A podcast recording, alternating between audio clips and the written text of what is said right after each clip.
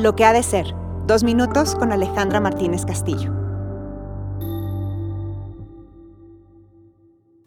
Les tengo noticias. El líder es un ser humano. Y como seres humanos existimos en diferentes dimensiones. Sin duda, somos seres integrales y todas estas dimensiones coexisten al mismo tiempo, aunque es muchísimo más fácil si nos vemos por partes. Y esta es la invitación hoy. ¿Sabes cuáles son las dimensiones del líder? Y ¿Qué estás experimentando, practicando en cada una de ellas para experimentar satisfacción y tener resultados? La primera dimensión es la dimensión física. Ahí es donde está tu salud, tu seguridad económica, tu sustento, tu claridad de pensamiento. ¿Cómo están tus prácticas y tus creencias alrededor de todo lo material? Esta es una muy buena pregunta para una primera aproximación.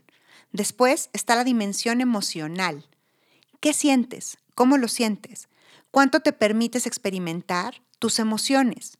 ¿Lloras, te ríes, las aceptas, las navegas, las descalificas? ¿Cómo practicas tu alfabetización emocional? La siguiente dimensión es la dimensión relacional, nuestro estar en el nosotros. Cómo nos comunicamos y establecemos conexión y apertura con diferentes personas en nuestros equipos y nuestras familias.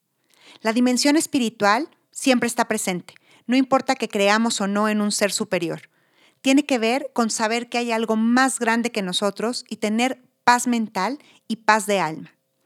Y por último, la dimensión intelectual, que es la que hemos valorado muchísimo más a lo largo del tiempo. Y aunque tiene una importancia relevante, no es la única que existe. Cuánto te actualizas, cómo piensas, cuáles son tus narrativas internas y si éstas te ayudan o no te ayudan a sentir mayor tranquilidad, a ocupar mejor tu espacio como líder y tu presencia de liderazgo. Revisa estas cinco dimensiones, física, emocional, relacional, espiritual e intelectual, y ve en dónde tienes un espacio para cerrar la brecha. Yo soy Alejandra Martínez Castillo y esto es Lo que ha de ser.